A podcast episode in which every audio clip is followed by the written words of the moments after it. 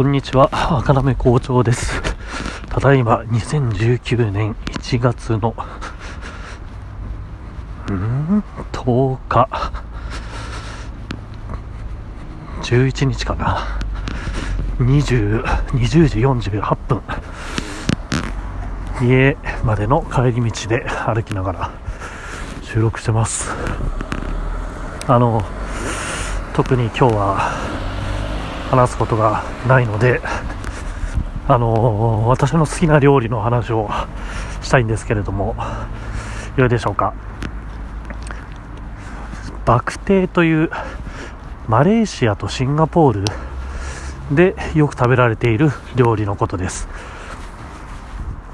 あのーね、僕の近しい友人たちには、まあ、知ってる人も何人かいると思うんですけど、バクテっていうのは、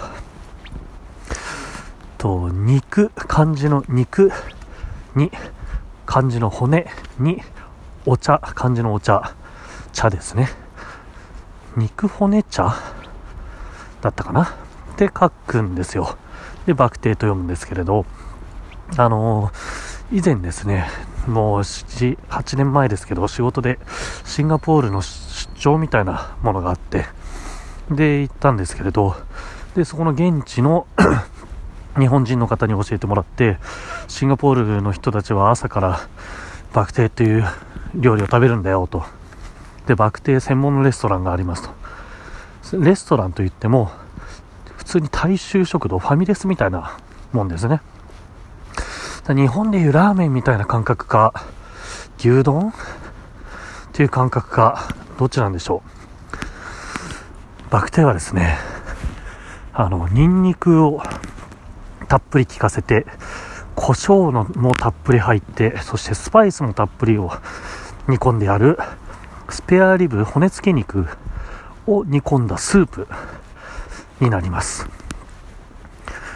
香辛料、スパイス、胡椒、まあ、特に白こ白胡椒なんですね。シンガポールではそうだったんですけど、まあ、スパイスにも八角とか、なんでしょう。シナモンとかも入ってるんでしょうかね。カルダモンとか、わかりません。その辺はね、それぞれのお店がやってるんでしょうけど、そんなスパイスと、ニンニク、ニンニクなんてもうあれですよ、皮付きで丸々入ってるっていう感じですね。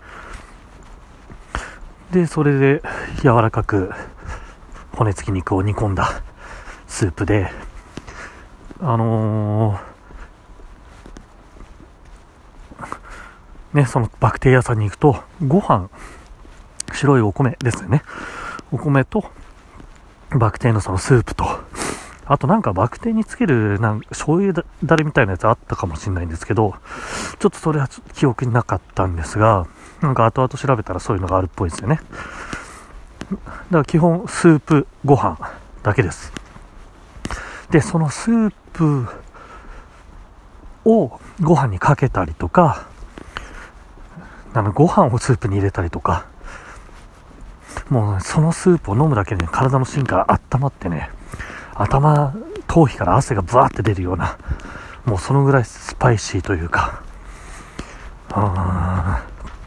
体にビンビン効いてくるようなスープでですね、味付けは多分塩味という、ん塩？ナンプラーとかも入ってるんでしょうね。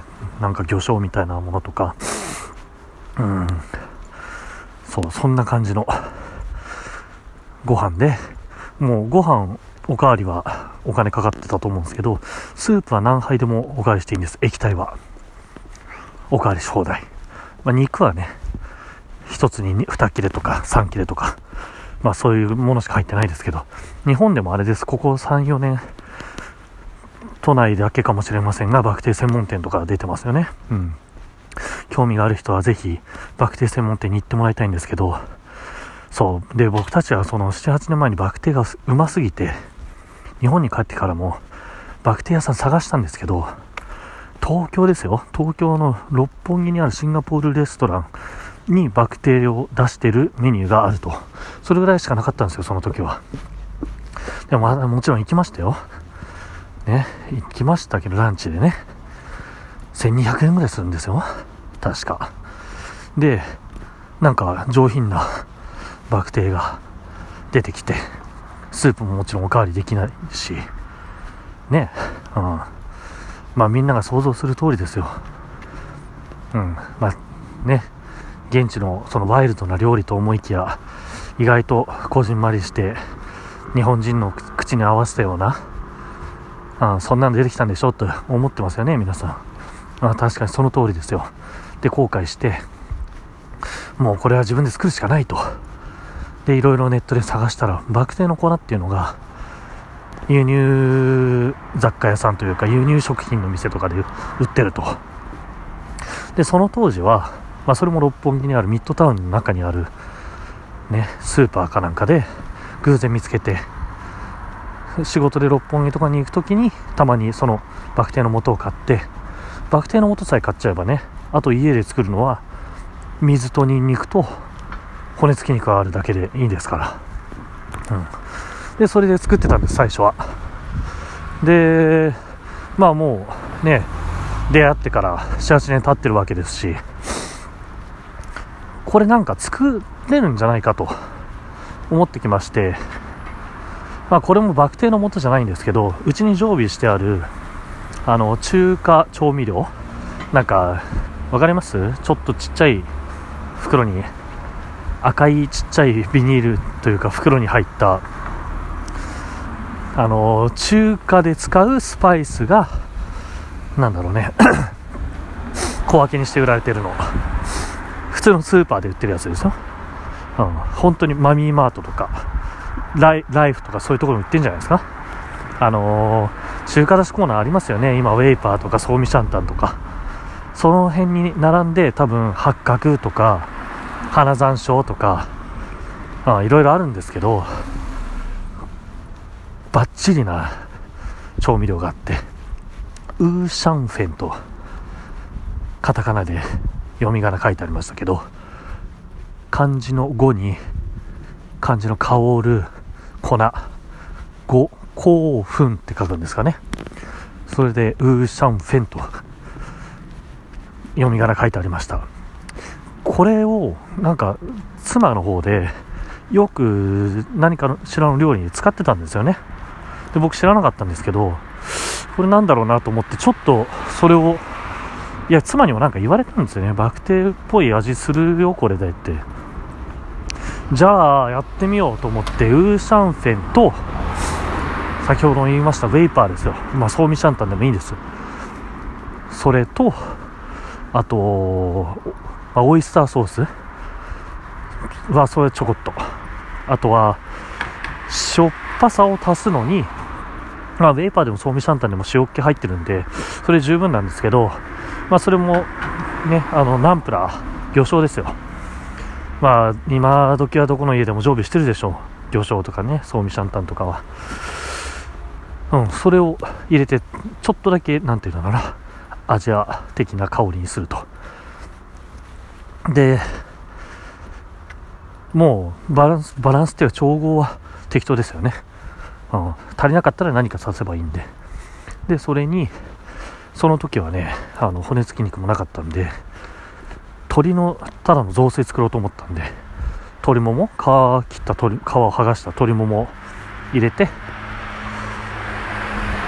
水入れて、ニンニク、これは皮付きのまま、剥かずに1塊まあその時は家にあった残り物だったんで多分2、3塊しかなかったと思うんです。2、3粒しかなかったと思うんですけど、芯がついたままぶち込んで、で煮込みましたと。バッチリですね。ウーシャンフェン中華だし、あとは、好みで、ナンプラーとか、あ、中華だしっていうのはあれですよ。ウェイパーとかのことですね。うん、適度に油も入ってるんであれいいですよねだウェイパーウーシャンフェンナンプラーオイスターソースナンプラーとオイスターソースは最悪なくてもいいですよもうそれがあればああとはごめんなさい重要なのは白胡椒です。想像以上に白胡椒を最後にぶっかけてくださいね。あの一口食べてみて汗出なかったら汗が出るまで白胡椒をぶっかけてください。一口で汗が出るようになったら完成と。というオリジナルバクテーをの作り方でしたね今日は。皆さん良かったですね。これから毎日バクテー食べ放題です。ウーシャンフェンさえあれば。じゃあまた明日。おやすみなさい。バイバイ。